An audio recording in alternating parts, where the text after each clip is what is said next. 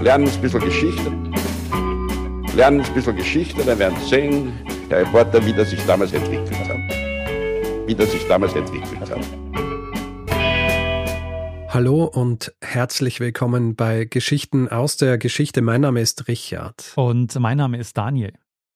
Ja, und wir sind zwei Historiker, die sich hier Woche für Woche gegenseitig eine Geschichte aus der Geschichte erzählen. Immer abwechselnd und auch immer so, dass der eine nie weiß, was der andere ihm erzählen wird. Richtig. Bevor es hier jetzt aber weitergeht, kommt noch eine kleine Werbeeinschaltung. Werbung. Daniel. Ja. Jetzt waren ja gerade wieder die Oscars. Die Oscars. und du weißt, ich, ich schaue mir das immer an. Oh ja. So ein bisschen aus Nostalgie, aber natürlich auch, weil ich mich für, für Filme interessiere. Und Da schlägst du dir die Nacht um die Ohren. Das ist richtig.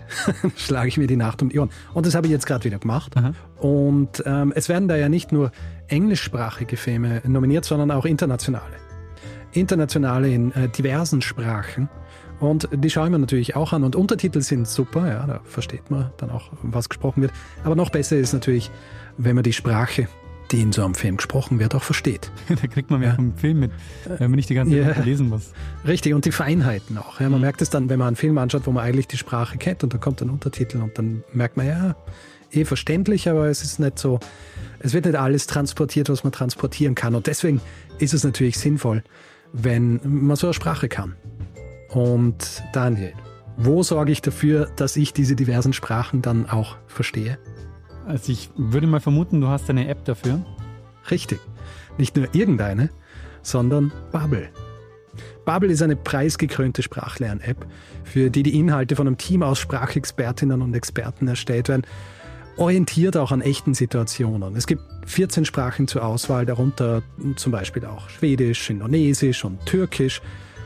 Und diese alltagsnahen Dialogübungen, die, ja so auch in Filmen vorkommen können, ja, wo ja äh, wirklich idealerweise das auch so wie im wahren Leben dann auch passiert.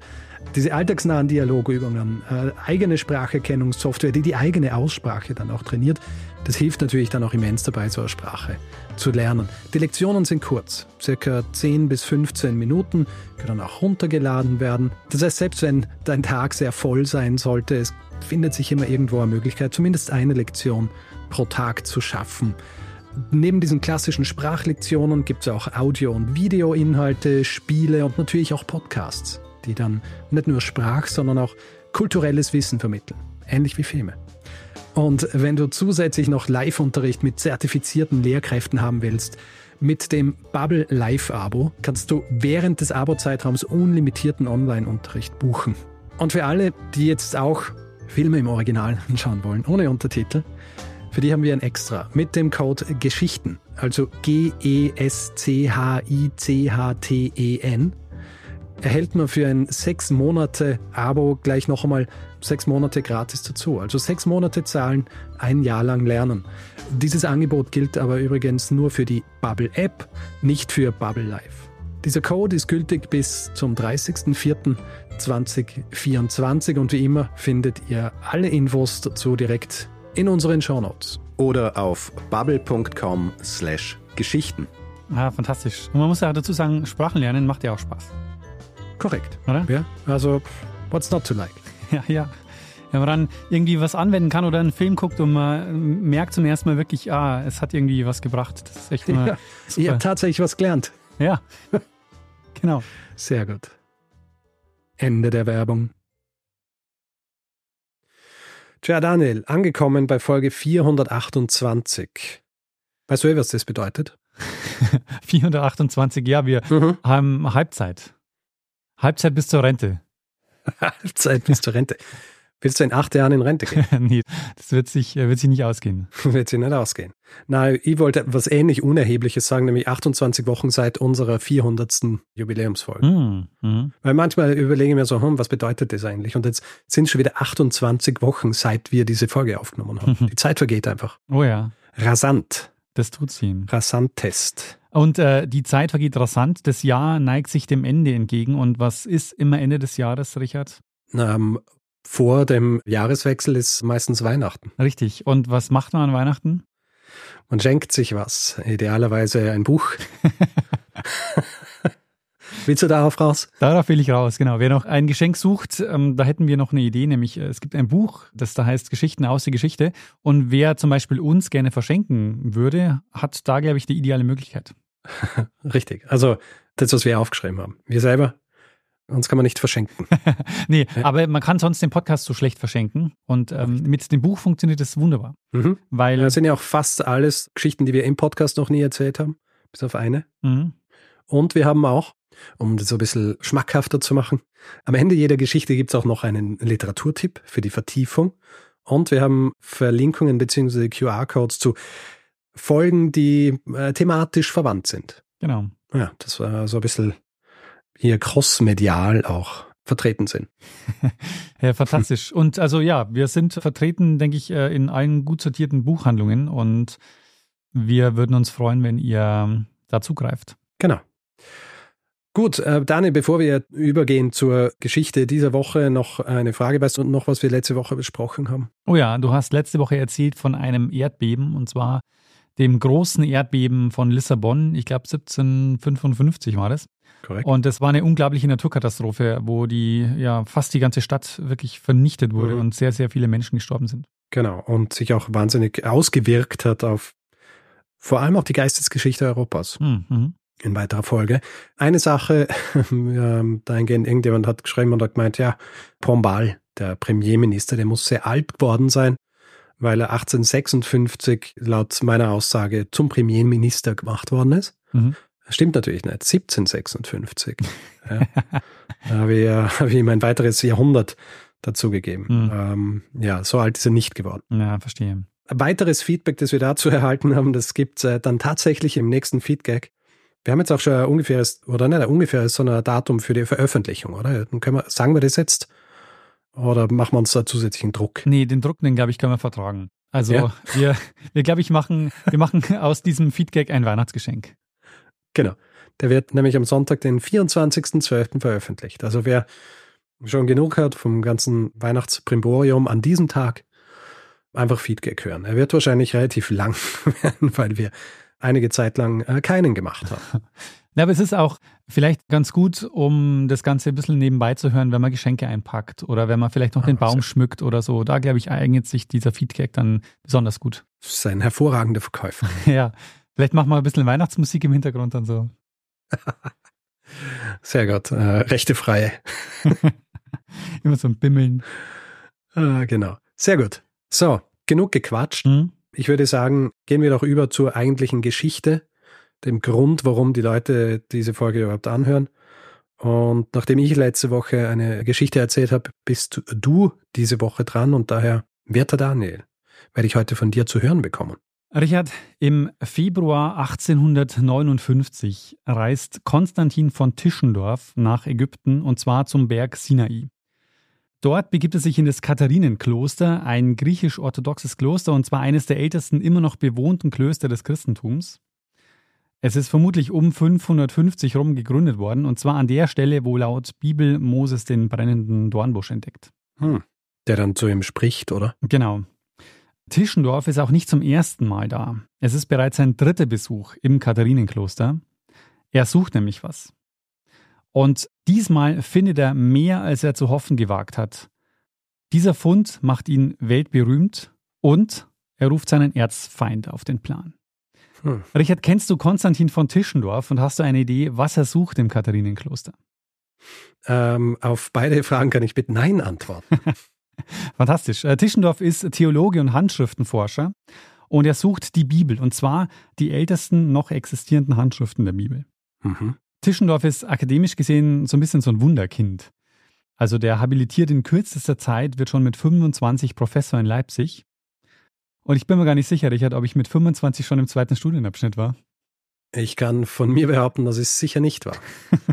Obwohl, na, vielleicht, äh, vielleicht. Ja. Ja. doch, ja, mit, ja, war schon im zweiten. Könnte knapp. ganz knapp.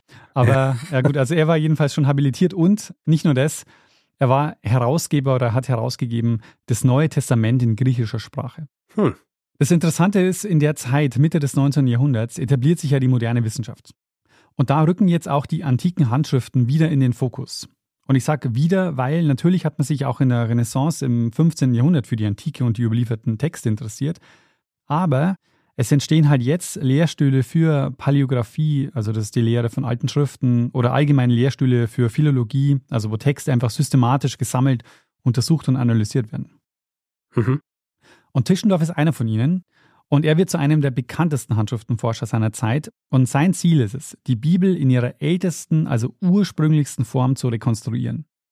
Hm. Also im Grunde genommen will er beweisen, dass das Neue Testament die wörtliche Offenbarung Gottes ist. Und dafür macht er sich eben auf die Suche nach den alten Handschriften, weil er will diesem Ursprungstext so nah wie möglich kommen. Okay. Und er durchforstet dafür ganz viele Bibliotheken in Europa und bekommt 1843 eine Audienz beim Papst bei Gregor dem 16. Und der zeigt ihm den Codex Vaticanus. Und der Codex Vaticanus ist die älteste überlieferte Bibelhandschrift, die wir kennen oder die man bis zu dem Zeitpunkt gekannt hat.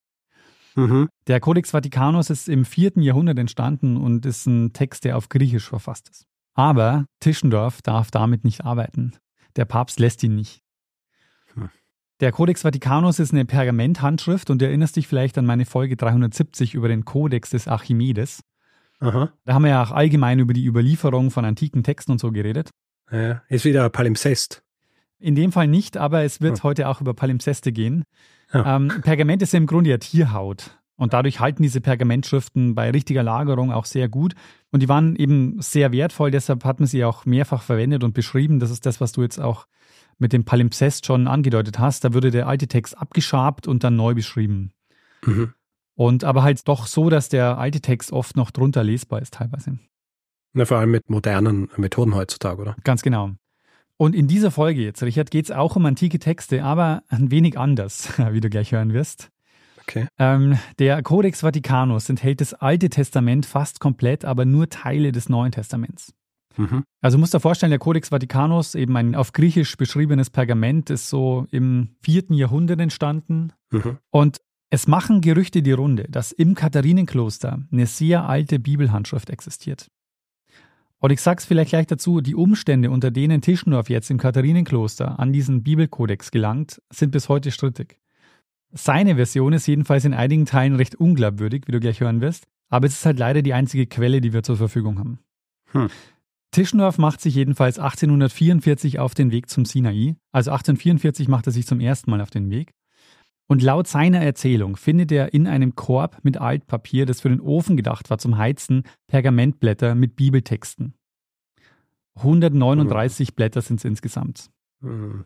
Brennt Pergament überhaupt so richtig? Ja, gute Frage, ja. Aber es ist auf jeden Fall so, dass man davon ausgehen kann, dass diese Texte sicher nicht im Altpapier oder Hm. zum Wegwerfen gedacht waren oder zum Verbrennen. Also ja, muss natürlich brennen, weil wenn man an Geschichte von Alexander denkt, das war auch Pergament. Stimmt. Linie. Stimmt, wird schon brennen, aber also selbst wenn die Mönche nicht erkannt haben, was sie da für einen Schatz haben, ins Altpapier hätten sie es ziemlich sicher nicht gegeben. Ja, vor allem auch gerade in dem Moment, als er dorthin kommt, oder? Ja, genau. das ist ein Zufall. Also es stimmt ziemlich sicher nicht, er wollte halt nur so hinstellen, dass er diesen Kodex einfach gerettet hat Hm. und nicht geklaut hat, wie man es ihm nachher vorgeworfen hat. Ja, ja. Jedenfalls, es sind 139 Blätter, die er dort entdeckt und der Bibliothekar, der schenkt ihm angeblich 43 der Blätter und behält sich 86 zurück. Hm. Wie und warum bleibt unklar, aber es ist vielleicht auch kein Zufall, dass es genau ein Drittel der Blätter ist. Also es sind 139 Blätter, durch drei geteilt sind 43. Und Mhm. nach seiner, also er kehrt dann nach Leipzig zurück, also er ist Professor in Leipzig und veröffentlicht dort jetzt sofort seinen Fund. Es ist schon eine Sensation, also ich werde gleich noch genauer darüber reden, was es für ein Bibeltext ist, aber der Bibliothekar im Katharinenkloster, der verspricht ihm, auf die restlichen 86 Blätter gut aufzupassen. Deshalb reist er jetzt ein paar Jahre später wieder hin, 1853. Reist er wieder in den Sinai, um den Rest abzuholen, aber diesmal verläuft sein Aufenthalt nicht besonders erfolgreich. Von den 86 Blättern weiß nämlich dort niemand mehr was. Hm. Alle so, hm, keine Ahnung, was du meinst.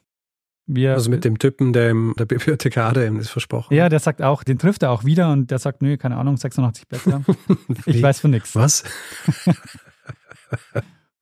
Aha. Tischendorf lässt aber nicht locker und versucht es ein drittes Mal, 1859, also sechs Jahre später.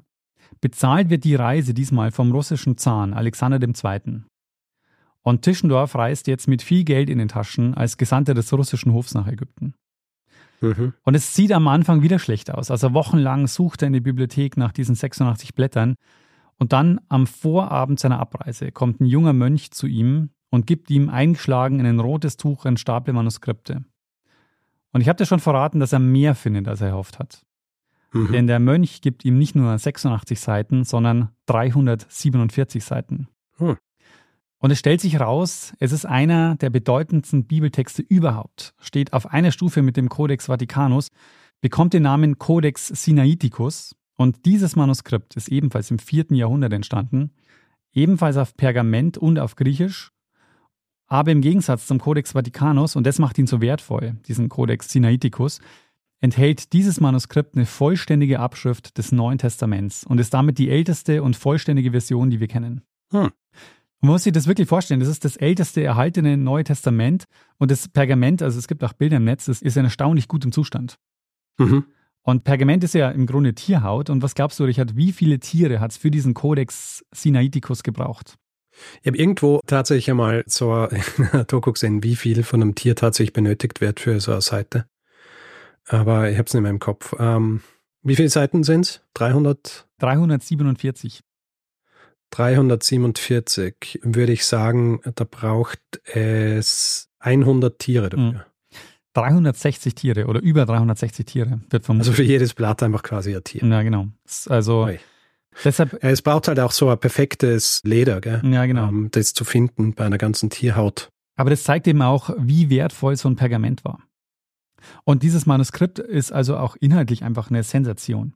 Tischendorf bekommt diese 347 Blätter als Leihgabe, aber diese Leihgabe wird nie wieder ihren Weg zurück nach Ägypten finden. Eine permanente Leihgabe. Die Mönche dort sehen das heute anders, aber äh, das ist eine andere Geschichte. Mhm. Stattdessen landet der Kodex erstmal am Zahnhof in St. Petersburg und Tischendorf ist jetzt einfach eine Berühmtheit. Also der Kodex ist im Grunde sein Lebenswerk. Und dann erscheint im September 1862, also drei Jahre später, im Guardian, also in England, ein Artikel, eigentlich ein Brief, unterschrieben mit C. Simonides. Und dieser C. Simonides behauptet, er hätte den Codex Sinaiticus gefälscht. Hm. Und Tischendorf wäre auf einen Betrug reingefallen. Hm. Und jetzt könnte man natürlich sagen, gut, da stellt halt jetzt jemand eine Behauptung auf. Aber mhm. dieser C. Simonides ist nicht irgendjemand. Konstantinos Simonides ist in ganz Europa bekannt als Fälscher antiker Schriften. Wahrscheinlich gibt es niemanden, der mehr Antikenfälschungen in Umlauf gebracht hat als er. Simonides gilt als der größte Schriftenfälscher der Moderne. Und er war mhm. international bekannt als Fälscher. Und hm. vermutlich sind es mehrere tausend Manuskripte, die er im Laufe seines Lebens in Umlauf gebracht hat. Und er saß dafür auch schon mal im Gefängnis, nachdem er in Leipzig verhaftet wurde, überführt durch einen gewissen Konstantin Tischendorf. Ah. Sind also Feinde. Ja, Erzfeinde, würde ich sogar sagen. Richard, wir sprechen in dieser Folge über Fälschungen, den Fälscher Konstantinos Simonides und schauen uns an, warum es Mitte des 19. Jahrhunderts so ein großes Interesse an diesen Texten gab und wie es möglich war, dass Simonides so viele gefälschte Texte in Umlauf gebracht hat. Ah, hervorragend. Und wir werden dann wahrscheinlich auch herausfinden, ob dieser Codex Sinaiticus auch eine Fälschung ist oder nicht. Ganz genau. Hm. Über das Leben von Simonides ist nur wenig bekannt. Also es gibt sehr viele Lücken in seinem Lebenslauf. Vermutlich wird er 1820 auf der griechischen Insel Simi geboren. Das ist eine Insel im Süden, ganz in der Nähe der kleinasiatischen türkischen Küste. Ob das allerdings stimmt, ist unklar, aber es ist zumindest die beste Info, die wir haben. Es heißt, seine Familie soll recht wohlhabend gewesen sein. Sein Vater war gut vernetzt mit der neuen griechischen Elite. Und das ist wichtig, weil Simonides erlebt als Kind äußerst unruhige Zeiten. 1821, weißt du, was da beginnt in Griechenland? Ähm, nein. Die griechische Revolution gegen die Herrschaft der Osmanen. Und diese Revolution endet Ende der 1820er Jahre mit äußerst tatkräftiger Unterstützung der europäischen Großmächte mit der Unabhängigkeit, also der Gründung des griechischen Königreichs. Mhm. Und König wird Prinz Otto von Bayern, also der zweite Sohn des bayerischen Königs Ludwig I. Mhm. Und wenn ich sage tatkräftige Unterstützung, in Europa kommt es zu einer regelrechten Griechenland-Begeisterung. Also der Philhellenismus, die Freundschaft zum Griechentum äh, wird sehr groß. Also Griechenland war ja während des Mittelalters zunächst Teil des Byzantinischen Reichs, das dann im Jahr 1453 durch die Osmanen erobert worden ist. Und nach 400 Jahren osmanischer Herrschaft kommt es jetzt also 1821 zur Revolution. Der Philhellenismus, der entwickelt sich zu einer politischen Bewegung in dieser Zeit. Also Diese Revolution wird in Europa hochstilisiert zum europäischen Befreiungskampf. Also das antike Griechenland wird so verklärt als der Ursprung Europas, das jetzt von allen gemeinsam befreit werden muss, von den Osmanen. Hm. Weil in der griechischen Antike sieht man eben die Grundlage der eigenen Kultur. Ja. Und dabei wird halt, und das ist interessant, dieses Idealbild des antiken Griechenlands wird auf das Griechenland des 19. Jahrhunderts übertragen. Und man muss ehrlich sagen, die haben nicht mehr viel miteinander zu tun. Hm. Und im Grunde ist es halt deshalb so, dass Griechenland zu der Zeit einfach neu erfunden wird. Wir werden gleich noch Beispiele sehen, wo man das ganz gut erkennen kann. Es gründen sich in dieser Zeit in Europa viele Philhellenenvereine. Und nicht nur das, es machen sich auch zahlreiche europäische Befreiungskämpfer auf den Weg. Der berühmteste davon ist der Vater von Ada Lovelace. Ah, Lord Byron. Genau, Lord Byron wird einer der Befreiungskämpfer, ein Philhellene, der aber 1824 auch in Griechenland sein Leben lässt im Zuge dieses hm. Befreiungskampfs. Stirbt er wirklich an äh, sowas? Ich habe gedacht, er hat irgendwie einfach eine Krankheit gehabt. Ja, ja, es ist, glaube ich, auch ein Fieber, an dem er stirbt. Also er stirbt nicht an Kampfhandlungen. Okay. Oder durch Kampfhandlungen, ja. ja. Ludwig I. war zum Beispiel ein sehr engagierter Philhellene. Nicht nur, dass sein Sohn griechischer König geworden ist, er hat dafür gesorgt, dass Athen zur Hauptstadt ausgebaut wird. Und das ist deshalb erwähnenswert, weil Athen hatte im 19. Jahrhundert nichts mehr mit dem Glanz der antiken Stadt zu tun. Hm. Athen war nur noch so ein recht unbedeutender Provinzort mit gerade mal 4000 Einwohnern. Mhm. Aber die Akropolis hat es halt noch gegeben, oder? Genau, für die sich aber erstmal niemand mehr interessiert hat, ja. bis jetzt die europäischen Großmächte kommen. Hm. Und deshalb habe ich auch vorhin gesagt, die erfinden Griechenland wirklich neu, weil es ist so, es kommen jetzt deutsche Architekten wie der Leo von Klenze und die bauen Neu-Athen. Also die kommen nach Athen und bauen jetzt einfach nochmal das antike Griechenland nach. Mhm. Aber die bauen nicht das antike Griechenland nach, wie es im antiken Griechenland war, sondern wie sie sich es im 19. Jahrhundert vorgestellt haben. Ja. Und deshalb ist ja inzwischen alles, was nach griechischer Antike aussehen soll, einfach weiß. ähm, sowohl Gebäude als auch Skulpturen, was überhaupt ja. nicht der antiken Realität entspricht. Hm. Es erinnert mich auch ein bisschen an, ich habe mal die Folge gemacht über den ersten Touristen. Hm, ja, genau. Erinnerst du dich noch? Ja. Ähm, wird der geheißen Cyriakus. Mhm. Und der hat ja, ich glaube, ich habe in der Folge auch darüber gesprochen, dass er nach Athen kommt. Also eben dieses ganze Festland Griechenlands zu jener Zeit ist ja in den Händen der, der Osmanen gewesen und man hat nichts von diesem, von dem gehabt, was wir heute kennen, ja, von diesen prächtigen Bauten, also eben so hergerichtet und irgendwie so Symbol für alle möglichen Dinge.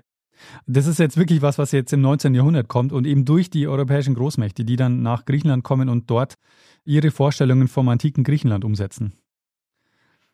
Und das machen die nicht nur in Athen, also in Bayern zum Beispiel entstehen zahlreiche Gebäude in der Art. Also München kennst du wahrscheinlich die Glyptothek am Königsplatz. Ja. In der Nähe von Regensburg entsteht zu der Zeit die Valhalla. Und ja. ich weiß nicht, ob du die gesehen hast, aber du bist inzwischen mehrfach dran vorbeigefahren.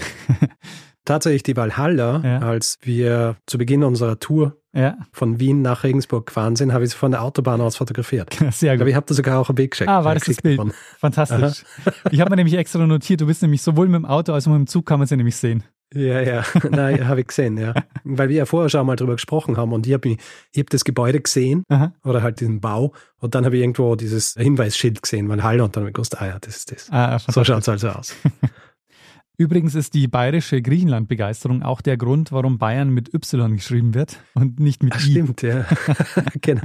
Das habe ich tatsächlich auch mal nachgelesen, jetzt vor kurzem wieder mal, weil das war, glaube ich, unter anderem auch der Grund, oder?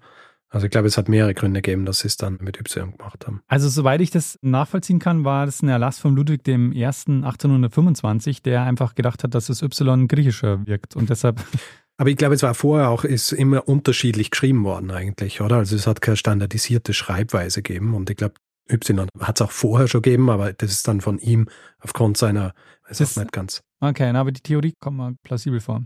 Ah ja. Eine entscheidende Schlacht übrigens dieser Revolution war im Oktober 1827 die Seeschlacht von Navarino. Und äh, das war die letzte große Seeschlacht, an der ausschließlich Segelschiffe beteiligt waren. Ah. Wann war das? 27. 1827. Mhm. Und die osmanische Flotte hat dagegen einen Verbund aus britischen, französischen und russischen Schiffen gekämpft und verloren. Mhm. Und äh, deshalb eben auch diese tatkräftige Unterstützung eben dieser europäischen Großmächte, die im Grunde halt ja Griechenland dabei unterstützen und auch diese Revolution entfachen. Mhm. Und dann am Ende ja auch den König stellen. Ja. Aber das Thema Philhellenismus und Philhellenen würde ich jetzt nicht weiter vertiefen. Ähm, das machen wir in meiner eigenen Folge. Hm. Ähm, wichtig für diese Geschichte ist jetzt, dass Simonides genau in dieses neue Griechenland hineingeboren wird und das prägt ihn ganz stark. Er wird später behaupten, dass seine Wurzeln im Norden Griechenlands liegen und er in direkter Linie mit Aristoteles verwandt ist.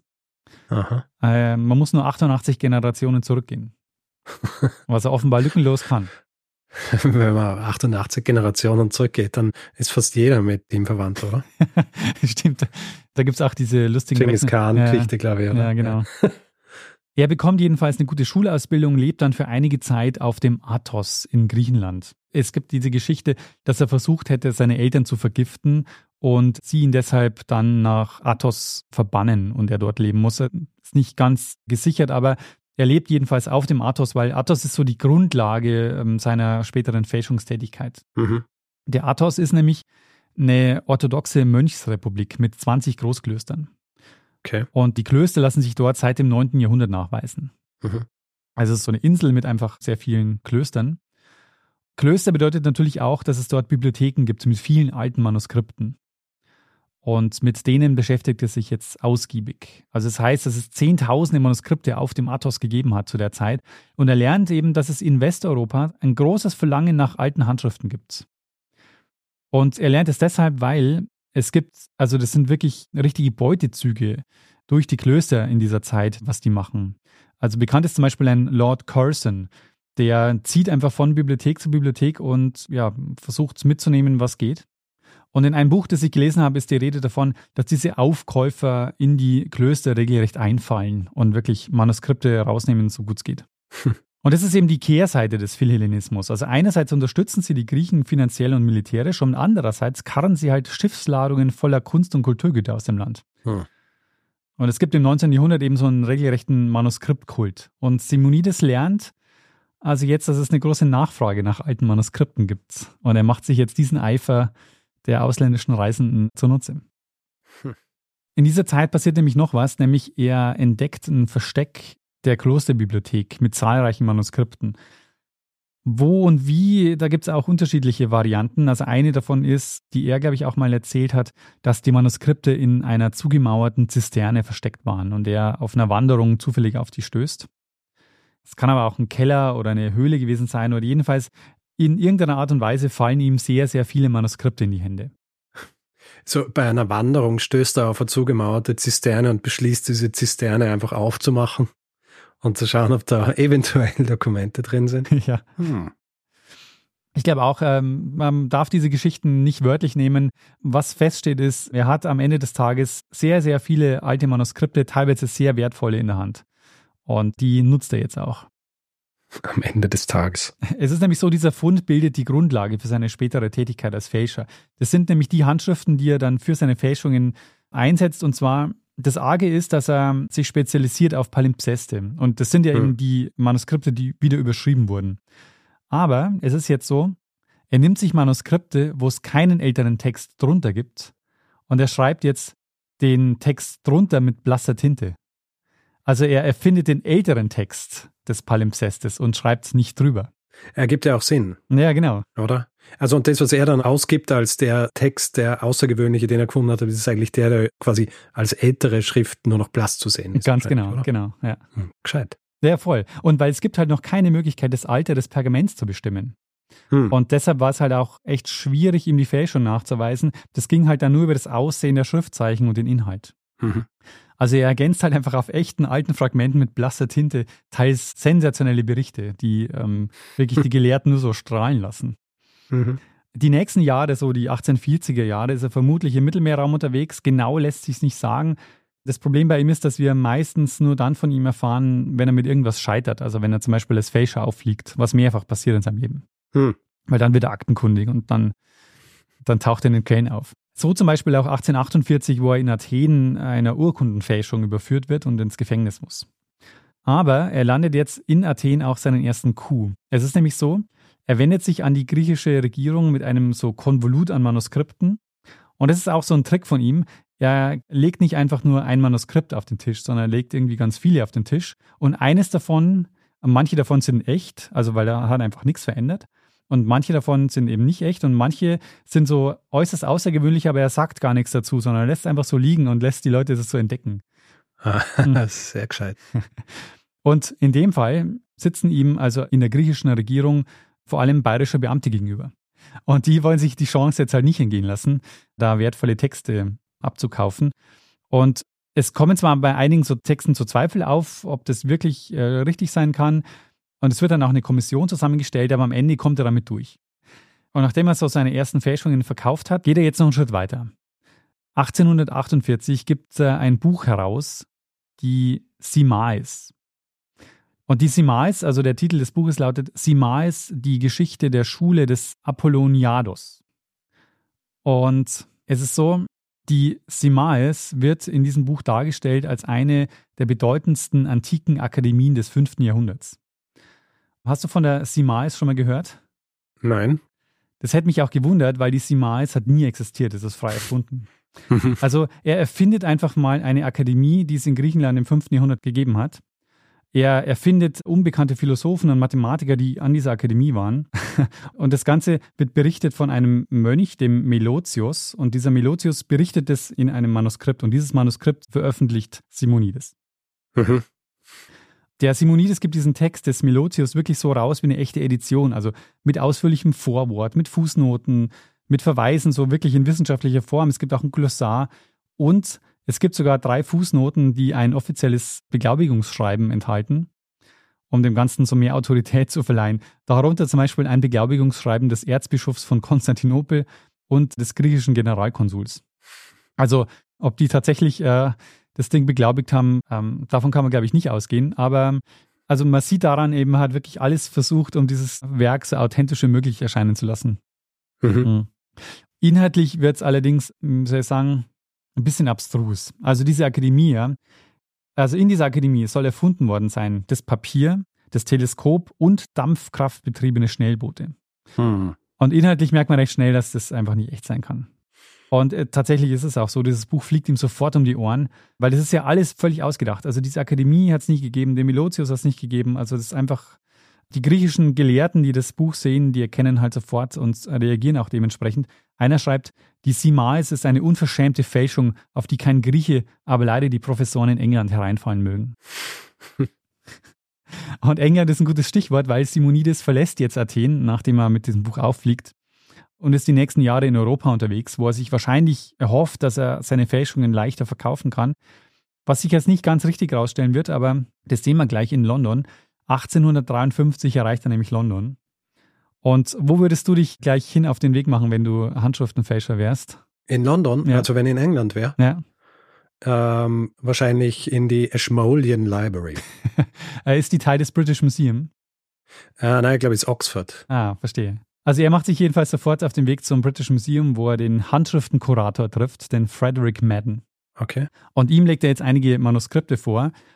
Und was glaubst du, wie reagiert der Madden? Der ist begeistert.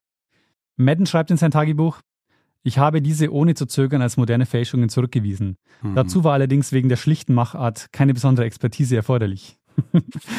jetzt ist aber so, jetzt denkt man, okay, jetzt ist er aufgeflogen, aber das Überraschende ist, wie Simonides reagiert. Weil man würde erwarten, dass er sich jetzt beschämt zurückzieht und hofft, dass er nicht angezeigt wird. Aber Simonides bleibt einfach ruhig sitzen. Er reagiert überhaupt gar nicht auf diesen Vorwurf, dass das alles gefälscht sein könnte oder dass das alles gefälscht ist, sondern fragt einfach den Madden, ob er noch in den Leseraum des Museums gehen darf. Und der Madden ist so ein bisschen irritiert von der Reaktion und fragt ihn dann, ob er denn noch mehr Manuskripte hätte. Und Simonides sagt, ja, klar, ich habe noch einige da.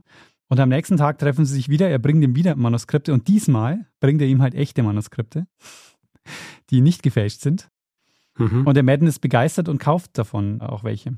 Hm. Und die sind auch heute noch im British Museum zu sehen, also die gelten auch als echt. Und das ist eben eine seiner Taktiken. Also er legt ihm manchmal so ungefälschte Manuskripte als Köder aus. Und das hilft ihm jetzt insofern, weil diese ungefälschten Manuskripte, die jetzt das British Museum auch wirklich gekauft hat, die sind jetzt so sein Türöffner in London. Mhm. Es ist nämlich bei ihm so, dass er erstaunlich oft auffliegt mit seinen Fälschungen, weil es halt einfach manchmal zu viel ist, was er macht. Also manchmal legt er zum Beispiel viel zu viele außergewöhnliche Dokumente gleichzeitig auf den Tisch. Oder wie bei der Simais Akademie, da wird es einfach irgendwann inhaltlich unrealistisch, wenn das übertreibt. Aber es gibt eben zu der Zeit viele Sammler und Museen, die alles gekauft haben, was keine offensichtliche Fälschung war. So auch ein gewisser Sir Thomas Phillips. Hast du von dem schon mal gehört? Nein. Sir Thomas Phillips war ein Büchersammler der besonderen Art. Der war ursprünglich sehr vermögend, aber seine Familie hat er tief in Schulden gestürzt, weil er Manuskripte gekauft hat. Er hatte aber nicht bloß ein paar Manuskripte gekauft. Seine Sammlung bestand am Ende aus 40.000 gedruckten Büchern und 60.000 Manuskripten. Hm. Und falls du dir die Frage stellst, ob das viel ist, es ist die größte private Sammlung, die je ein einzelner Mensch zusammengetragen hat. Hm. Ich meine, es klingt schon nach viel. für ihn wurde der Ausdruck Velomaniac erfunden. Und Velo steht für Velum und Velum ist hm. eine besonders feine Pergamentart, die von Kälbern gewonnen wird mhm. und nur für besonders hochwertige Manuskripte verwendet wurde. Also er war ein mhm. Velomaniac. Velomaniac.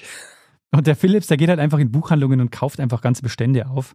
Fragt gar nicht, was da da ist, sondern kauft es einfach. Er überbietet zum Beispiel bei Auktionen auch regelmäßig das British Museum. Und der Frederick Madden vom British Museum, der die Fälschungen von Simonides sofort erkannt hat, der besucht den Phillips mal in seinem Haus und in sein Tagebuch notiert er dann, jeder Raum ist mit Haufen von Papieren, Handbüchern, Büchern, Urkunden, Paketen und anderen Dingen gefüllt, die am Boden liegen und auf Tischen, Betten, Stühlen, Leitern und so gestapelt sind. Und in jedem Raum stapelten sich riesige Kisten bis zur Decke, die die wertvolleren Bände enthielten. Es ist ziemlich widerlich. Die Fenster des Hauses werden nie geöffnet und die enge Luft und der Geruch von Papier und Manuskripten sind fast unerträglich. Hi. Das ist von jemandem, der eigentlich für solche Sachen lebt, ja. ja. Aber ich glaube, den Madden macht es einfach fertig, dass das überhaupt nicht katalogisiert ist, sondern dass er einfach, ja, ja, der kauft einfach das Zeug und lässt es einfach bei sich in der Wohnung liegen oder in dem Haus liegen. Rotten. Genau. Er ist ja auch unsinnig, ja, ja. so einzukaufen. Er muss auch einmal umziehen, der Philips, und seine Sammlung verlegen. Und ich sag mal so, ich bin vor kurzem auch umgezogen mit so 50 bis 60 Kisten. Und ich fand das schon wenig stressig, muss ich sagen. Aber bei ihm waren es mehr. Ähm, ja. 105 Wagenladungen, Acht Monate hat es gedauert, bis zwei Mann mit zwei Pferden alle Bücher im neuen Haus hatten. Ah. Erinnert mich ein bisschen an, ähm, an den Protagonisten aus Der Blendung von Elias Canetti, der auch so eine riesige Privatbibliothek besitzt ah. und da auch so ganz fanatisch ist, äh, was das angeht. Aber ich glaube, äh, keine Manuskripte. und die sind auch schön in der Bibliothek und dann irgendwie einfach nur herumgestapelt. Aber was glaubst du, was passiert, als Phillips stirbt?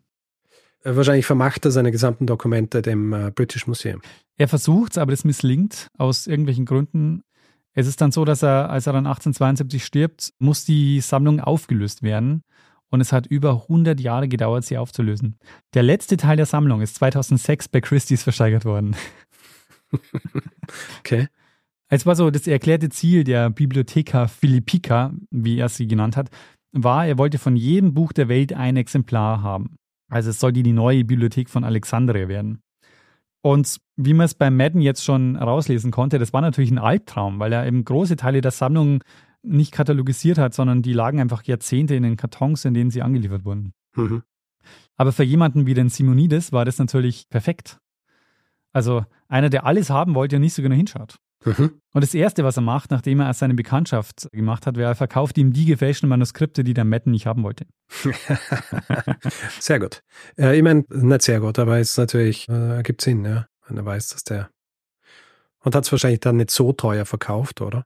Ja, zum Kaufpreis weiß ich nicht, aber wahrscheinlich nicht, ja. Weil er hat wahrscheinlich auch Rabatt bekommen, weil der Philips kauft jetzt nämlich sehr, sehr viel ein bei Simonides. Mhm.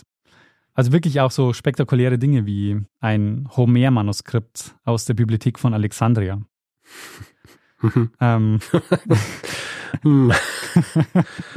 Probably not. Ähm, also Philips kauft wirklich am Ende mehr, als Simonides wirklich liefern kann. Das ist auch der Grund, Aha. warum dann später viele Simonides-Fälschungen auf den Markt gekommen sind, weil die bei der Auflösung der Sammlung dann verkauft wurden. Mhm. Dann folgt jetzt die nächste Station von Simonides und zwar Leipzig. 1855 kommt er hier an. Es ist die Stadt, in der auch Konstantin von Tischendorf lebt, den du noch vom Anfang der Folge kennst. Mhm. Acht Monate bleibt Simonides in Leipzig und ich sag mal so, es wird nicht seine erfolgreichste Zeit, woran Tischendorf erheblichen Anteil hat. Ah, also 1855, das ist sechs Jahre nachdem äh, Tischendorf dieses Manuskript gefunden hat, oder? Genau, allerdings der große Fund, den macht er erst in vier Jahren, also 1859. Ah, mh. Also er ist ab 1844 zum ersten Mal im Katharinenkloster und dann 1859 zum letzten Mal. Mhm. Simonides, der wohnt bei einem alten Bekannten von ihm, dem Alexander Lykurgos, ein griechischer Theologiestudent, den er noch aus seiner Zeit in Athen kennt.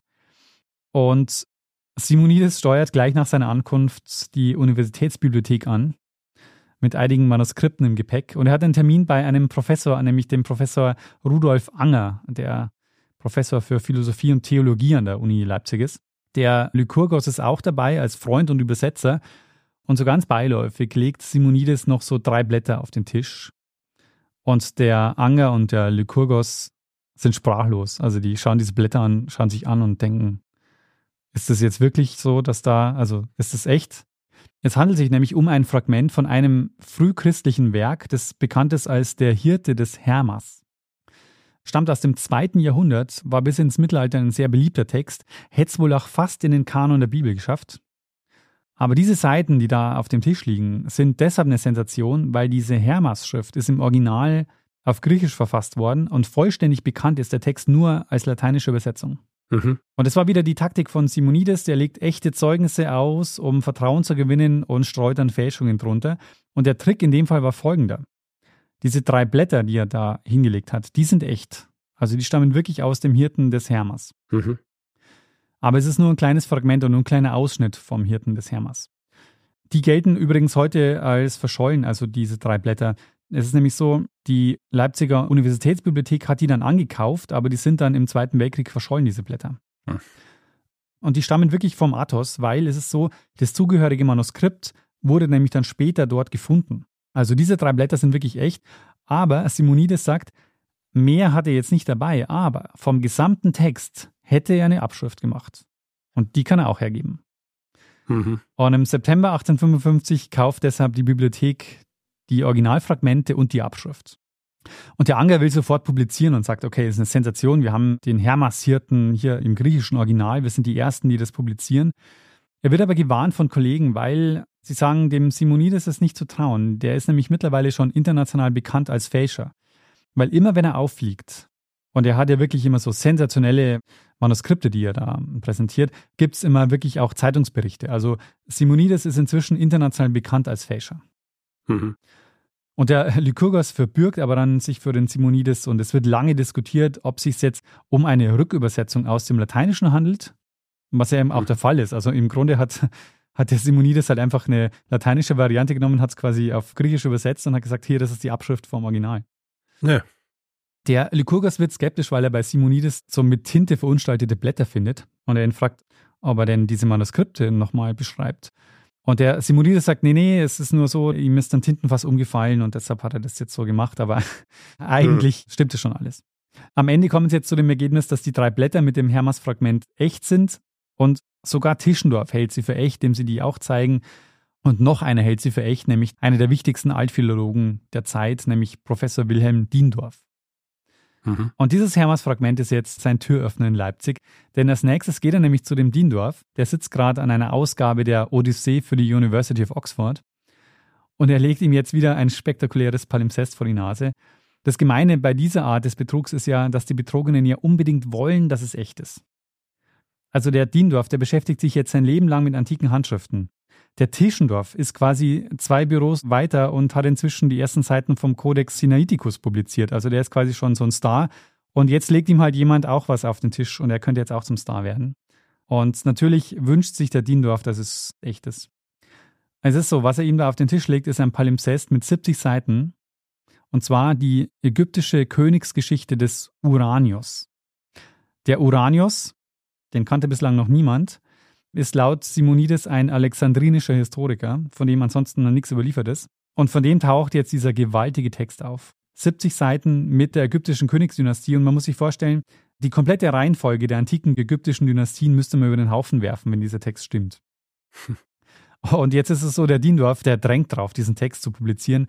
Und im Januar 1856 erscheint in Oxford das Buch Urania Alexandrini de Regibus Egyptiorum herausgegeben von einem gewissen Dindorfius.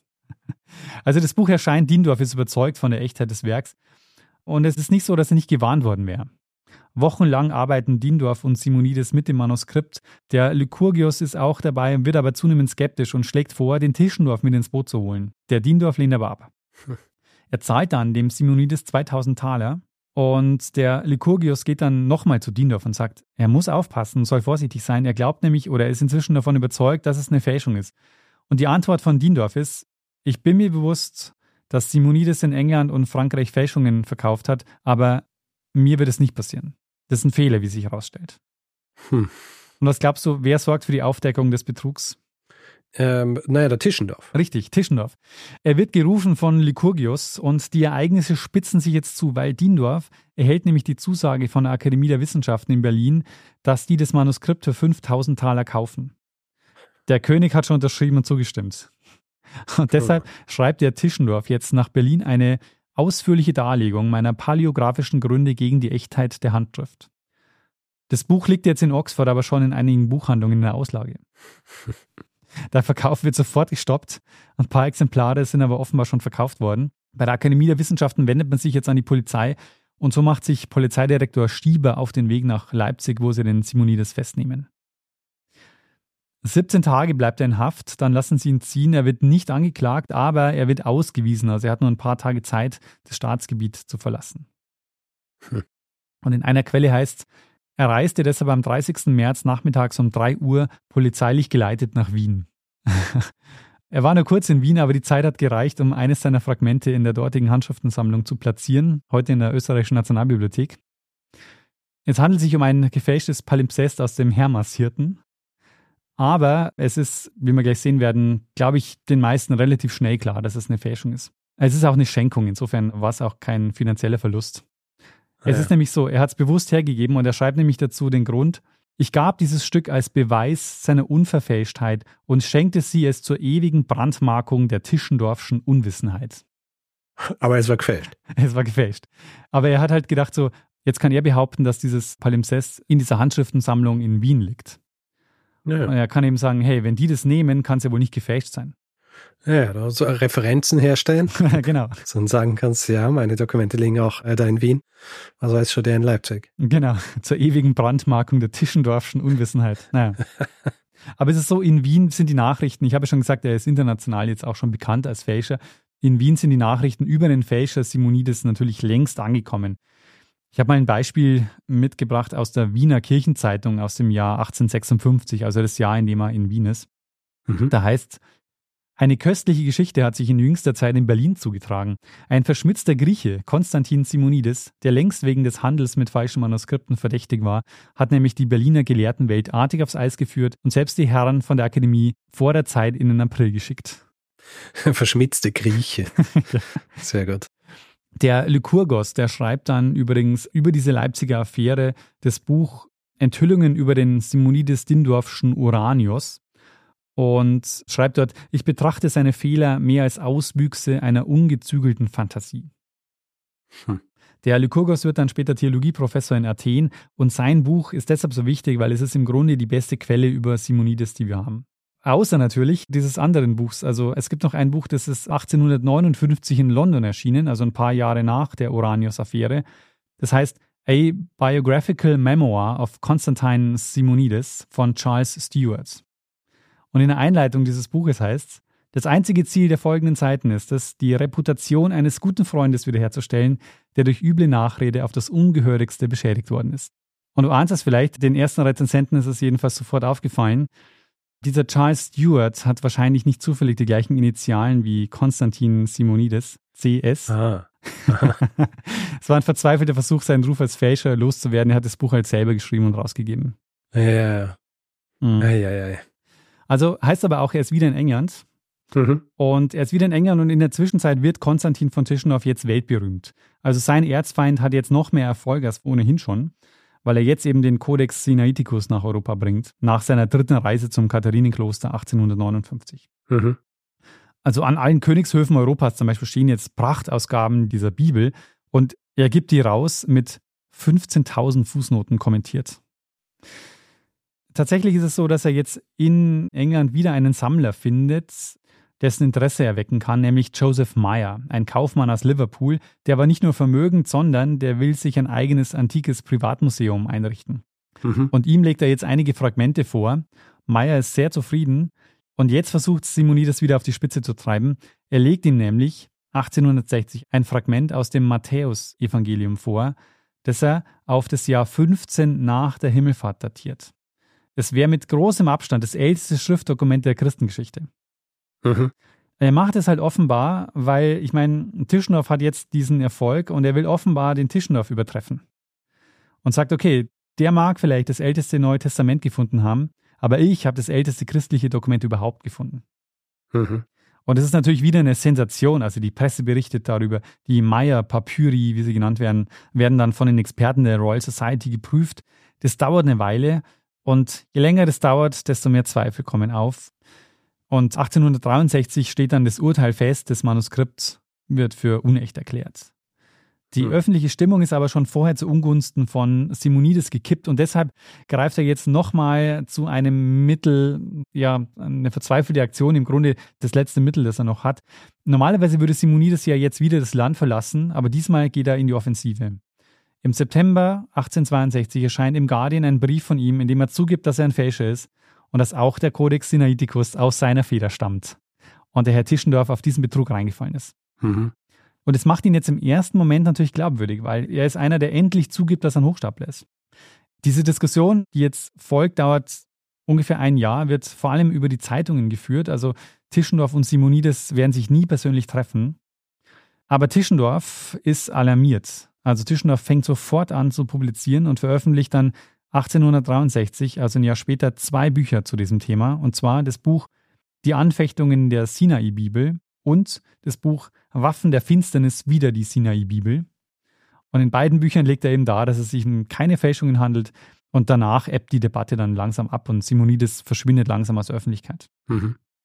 Die nächsten Jahre bis zu seinem Tod verschwindet er im Grunde auch aus unserem Blickfeld. Also er taucht in den Quellen nicht mehr auf. Es gibt mehrere Gerüchte, wo und wann er gestorben ist, aber nichts, was wirklich bestätigt ist. Also es gibt zum Beispiel das Gerücht, dass er in Alexandria dann gestorben ist, was natürlich gut passen würde mit der Bibliothek, aber ja. Mhm. Eine interessante Sache übrigens habe ich gelernt äh, in der Vorbereitung zum Thema Signieren, weil wir ja jetzt viele Bücher signiert haben. Mhm.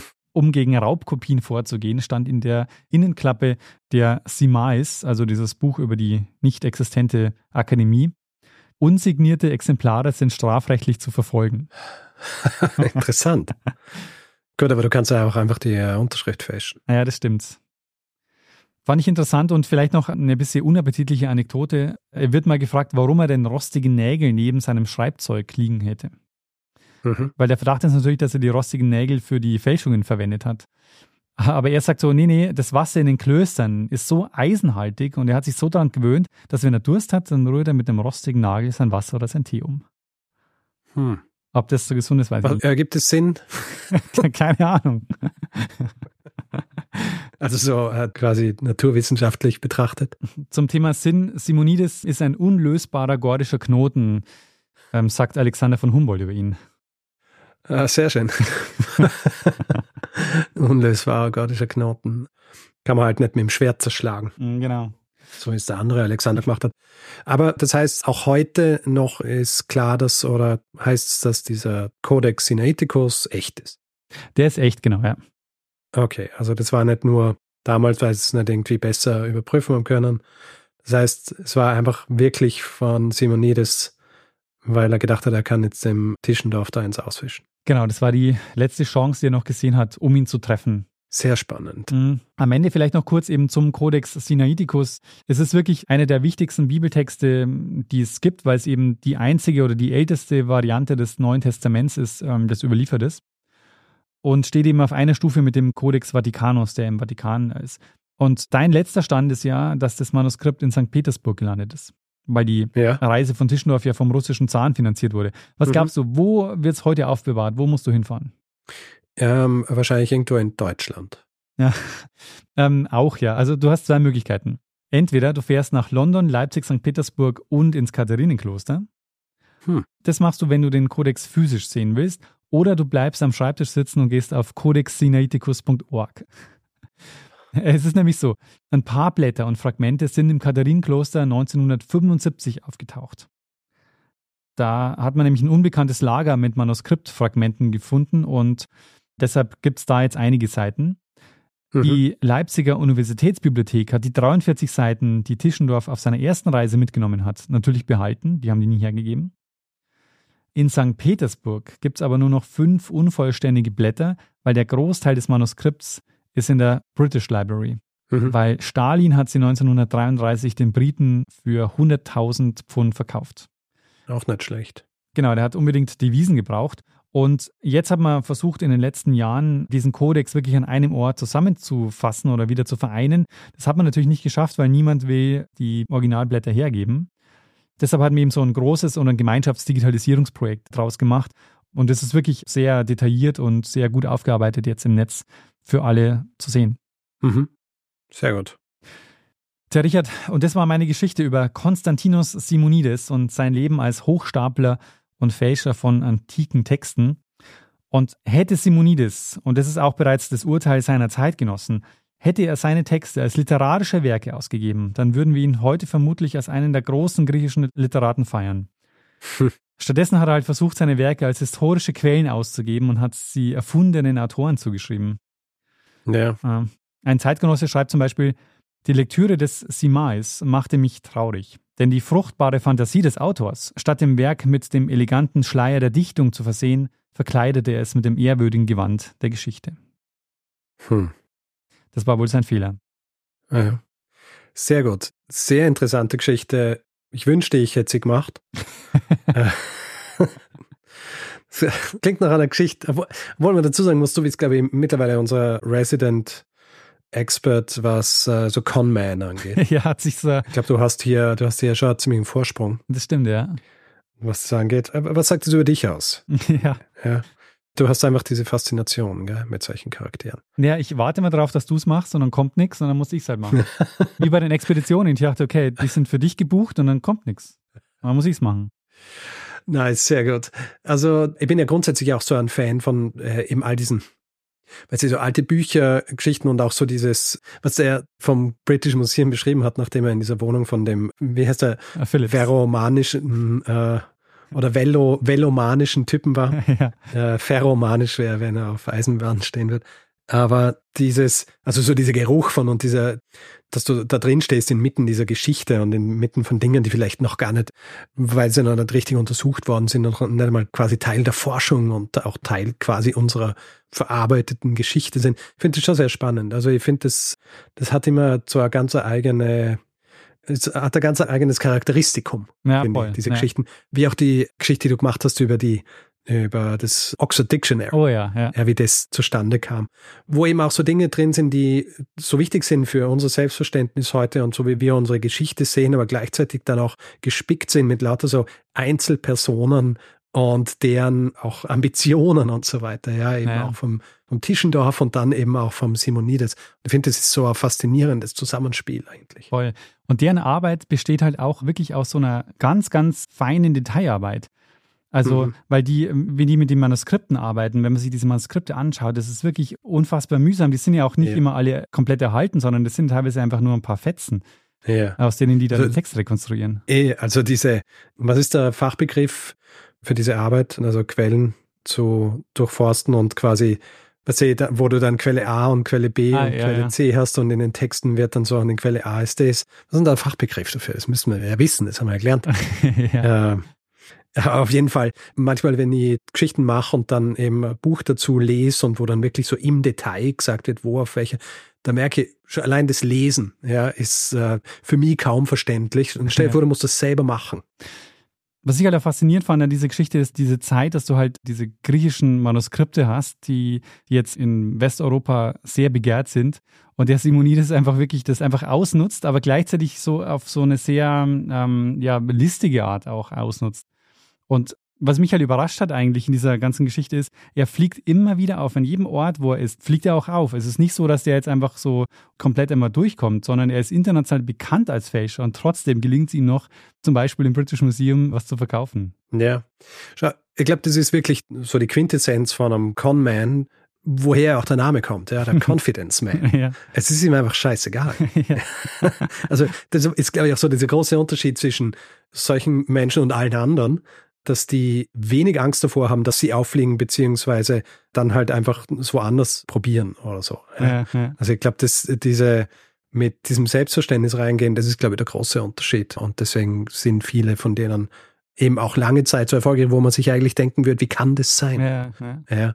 Dass jetzt wieder jemand auf die reinfickt, einfach weil es, ja, weil sich äh, ja nichts scheren drum. Und das wird nämlich auch so beschrieben, also zum Beispiel auch diese Szene, wo er dann dieses Hermas-Manuskript vorliegt, da ist es offenbar so, dass er das einfach hinlegt und schon merkt, okay, die zwei, die schauen sich an und sind völlig fasziniert, was da liegen könnte und er sich aber quasi mehr oder weniger voll zurückzieht und dann so einfach die Begeisterung so steigen lässt und überhaupt gar nicht reagiert drauf und dann einfach so beiläufig, ja, ja, ist halt, habe ich halt. so. Mhm.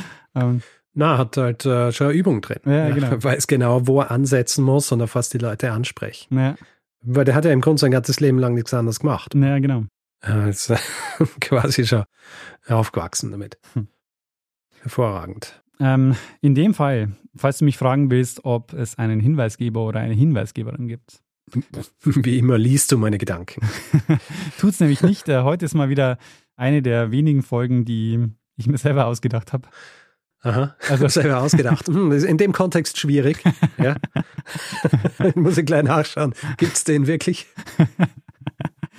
Äh, ich bin über ein Buch gestolpert von Rüdiger Schaper, Die Odyssee des Fächers. Das ist eine Biografie und habe dann noch weiter geguckt. Es gibt noch ein zweites Buch, das ich dazu gelesen habe, äh, das ich empfehlen kann, nämlich ein wissenschaftlicher Sammelband, der nach einer Konferenz 2014 in Wien entstanden ist. Hm. Und ähm, der heißt Die getäuschte Wissenschaft, ein Genie betrügt Europa, Konstantinos Simonides. Sehr gut. Also, was mir noch eingefallen ist, während du die Geschichte erzählt hast, man hört ja auch immer wieder von so Wikipedia-Fälschungen. Ja, also von so Seiten, die dann jahrelang existieren. ich glaube, das letzte, das war irgendwie, war, glaube ich, irgendein Krieg, Mhm. wo es eine sehr detaillierte Seite gegeben hat drüber, die auch irgendwie dann ausgezeichnet worden ist als eine, eine der besten Wikipedia-Seiten, wo sie nach fünf Jahren dann draufkommen sind, dass dieser Krieg nie stattgefunden hat. Ja. Aber, das ist die moderne Version von dem Ganzen. aber das ist ein guter Punkt, weil ich glaube, meinst du, es würde uns gelingen, einen Text zu verfassen, eben auch so einen Wikipedia-Eintrag, auch mit Quellen belegen und so, so, dass man das Gefühl hat, der ist echt? Ich glaube, das könnten wir hinkriegen, oder? Ja, natürlich. Also- ich meine, ChatGPT macht er das Ah, ja, heutzutage, okay. weil er findet wirklich einfach die Quellen dafür. Tatsächlich, ja. Oder halt die Literatur. ja. Ich glaube, das ähm, ist ja riesig, Wikipedia, und da ist ja, im Grunde muss ich ja, da müsste dann halt einen Experten finden oder Expertin für das entsprechende Thema, der normalerweise äh, Wikipedia-Admin ist. Und also ich glaube, du eine Zeit lang wird schon, also ich glaube, es gibt einen eigenen Artikel zu Wikipedia-Hoaxes Hm. mit Einträgen und ich glaube, also da sind Hunderte drin. Hm. Ja, da steht dann auch, wie lang sie, äh, wie lang sie tatsächlich überlebt haben als Artikel. Also Ja, wenn es natürlich äh, nur halb witzig. Also einerseits ist es natürlich witzig, wenn sowas durchkommt, aber andererseits ist es natürlich auch schade, das dem Projekt natürlich auch. ja, Also natürlich. Nee, aber äh, ja, sowas, das ist halt einer der Nachteile, wenn du wenn du so ein offenes System hast, wo im Grunde jeder mittun kann. Aber ich glaube, es funktioniert eh ganz gut. Also wenn man sich anschaut, wie viele Einträge es gibt Mhm. auf Wikipedia und wie lang das äh, schon existiert und wie viele, was für Ausmaße die haben. Ich glaube, dafür funktioniert es eh ganz gut, dass du relativ selten auf einen gefälschten, also eine Fälschung von irgendwas, das gar nicht existiert hat, äh, reinfällst. Aber stell dir mal vor, wir machen eine Folge dazu. Das Gute ist, dass wir halt nicht Wikipedia als unsere Primärliteratur verwenden. Dann könnte das nicht passieren. Stell dir vor, jemand hat schon ein Buch geschrieben aus dem Wikipedia-Artikel, weil sie gedacht hat, ah, interessante Schlacht, gibt es noch kein Buch dazu. Wir lesen das Buch und denken uns, ah ja, okay, stimmt alles. Und dann hast du so einen Zirkelschluss und Ja, ja. Na, aber ich bin da tatsächlich immer recht rigoros, weil ich mag ja eigentlich solche Geschichten. Ja, Ja. Also, äh, also ich mag vor allem hier auch Dingen auf den Grund gehen, vor allem wenn es um Sachen geht, die immer wieder so tradiert werden auf irgendwie Listenseiten im Internet und so weiter über Geschichte und so weiter. Und da identifiziere ich gerne mal Sachen und finde raus, ob die tatsächlich so und ob sie überhaupt stattgefunden haben. mm, ja. Und ich glaube, ich meine, das ist jetzt eine Herausforderung, wenn ich es jetzt so sage, aber ich bin mir ziemlich sicher, dass sie nie ähm, eine Geschichte machen werde über was, was nachweisbar nie existiert hat Ja. oder nie stattgefunden hat. Also außer wissenschaftliche Dispute, ob es jetzt wirklich so oder so stattgefunden hat, die gibt es natürlich immer. Aber ich glaube kaum, dass es uns jemals passieren wird, dass wir so komplett reinfallen werden auf irgendwas, was, was nie stattgefunden hat. Ja, da ist so der Buchmarkt, der Gatekeeper schon noch ganz gut. Also bei mir würde ich jetzt sagen, es könnte natürlich sein, dass es den Simonides nie gegeben hat. Aber es sind halt jetzt zwei Bücher rausgekommen, auch dieser Sammelband, dieser wissenschaftliche Sammelband. Wenn der jetzt auch noch gefaked wäre, das wäre natürlich, aber dann wäre der Aufwand, also der wäre dann schon immens, weil dieses Buch ist halt wirklich ein wissenschaftlicher Sammelband. Wenn man den faken würde, nur um mir glaubhaft zu machen, dass es den Simonides wirklich gab, das wäre schon, also das ist fast unmöglich. Na schau, du machst es, wird eine beliebte Folge und wer auch immer das gefälscht hat, schreibt dann über das ganze Buch. Ja. genau. Und das ist der eigentliche, das, äh, dann ist der Hoax quasi vollendet. Ja. genau. Fantastisch. Sehr gut. Mhm. Sehr gut, Richard. Dann würde ich sagen, ähm, wir sind schon wieder ganz schön lange heute. Gut, in dem Fall schnell übergehen zum letzten Teil dieser Folge, nämlich dem Feedback-Hinweis-Blog. Wie kann man uns Feedback schicken? Am besten per E-Mail feedback.geschichte.fm. Es geht auch direkt auf unserer Seite geschichte.fm. Da kann man unter jedem Eintrag kommentieren. Auf Social Media sind wir auch zugegen. Unser Name dort ist meist Geschichte FM, außer auf Mastodon. Da geht man am besten auf geschichte.social, landet direkt auf unserem Profil. Und wenn uns jemand bewerten will, Sterne vergeben, Reviews schreiben, kann das zum Beispiel auf Apple Podcasts machen oder einfach überall, wo man Podcasts bewerten kann. Wer uns nicht nur hören will, sondern auch lesen will, hat die Möglichkeit, ein Buch zu erwerben, das da heißt Geschichten aus der Geschichte. Außerdem gibt es Merch unter geschichte.shop und es gibt zwei Möglichkeiten, diesen Podcast werbefrei zu hören. Bei Apple Podcasts, da gibt es den Kanal Geschichte Plus und bei Steady gibt es den Feed zu kaufen für 4 Euro im Monat. Da findet ihr alle Informationen unter geschichte.fm slash steady. Wir bedanken uns in dieser Woche bei Christopher, Oliver, Sarah, Daniel, Janosch, Carsten, Friedegard, Mitra, Martin, Laura, Nikolai, Peter, Markus, Isabel, Kerstin, Antje, Severin, Stefan, Florian, Gero, Dominik, Mario, Michael, Marc, Daniel, Andreas, Andi, Jens, Maren, Benedikt, David und Paula. Vielen, vielen Dank für eure Unterstützung. Ja, vielen herzlichen Dank. Und danke an Lene Kiebel fürs Schneiden dieser Folge. Und dann, Richard, würde ich sagen, machen wir doch das, was wir immer machen. Genau. Geben wir dem einen das letzte Wort, der es immer hat. Bruno Kreisky. Lernen ein bisschen Geschichte. Lernen ein bisschen Geschichte, dann werden Sie sehen, der Reporter, wie das sich damals entwickelt hat. Wie das sich damals entwickelt hat. Was ist denn der Begriff dafür? Warum fällt mir das nicht ein? Ähm, ah, f me. Ich muss jetzt nachschauen, sonst dreh du. Ja, ja, schau mal nach. Warte mal.